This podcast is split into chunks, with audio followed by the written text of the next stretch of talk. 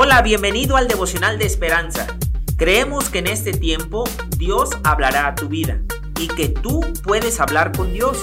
Así que prepárate para un tiempo especial. 20 de septiembre, en la vid. Una primavera, después de un invierno particularmente deprimente, durante el cual ayudo a un familiar que estaba enfermo. Emma cobraba ánimo cada vez que pasaba junto a un cerezo, cerca de su casa. En la parte superior del árbol, flores blancas que crecían sobre las rosadas.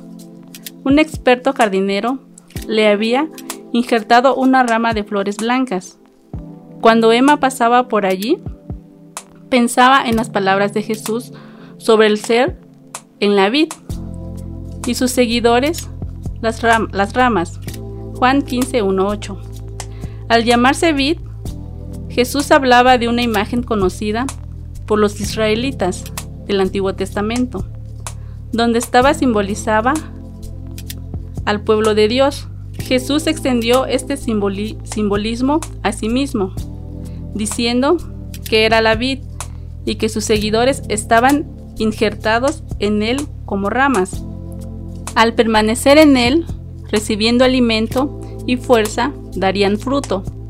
Mientras Emma ayudaba a sus parientes, necesitaba recordar que estaba conectada a Jesús y ver las flores blancas entre las rosadas. Le traía a la mente la verdad de que si permanecía en la vid, Él la fortalecería. Nuestra fe se fortalece cuando los que creemos en Jesús nos aferramos a la idea de estar tan cerca de Él como lo que está una rama a una vid. Juan 15.1.8 Como el pámpano no puede llevar fruto si no permanece en la vid, así tampoco nosotros si no permanecéis en mí. Oremos, hermanos. Señor, gracias por tu palabra.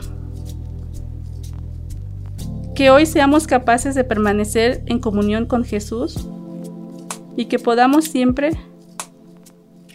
hacer su, su voluntad. Padre Celestial, gracias por tu palabra de hoy. Señor, que hoy seamos capaces de permanecer en comunión con Jesús y que podamos hacer siempre su voluntad, por sobre todas las cosas.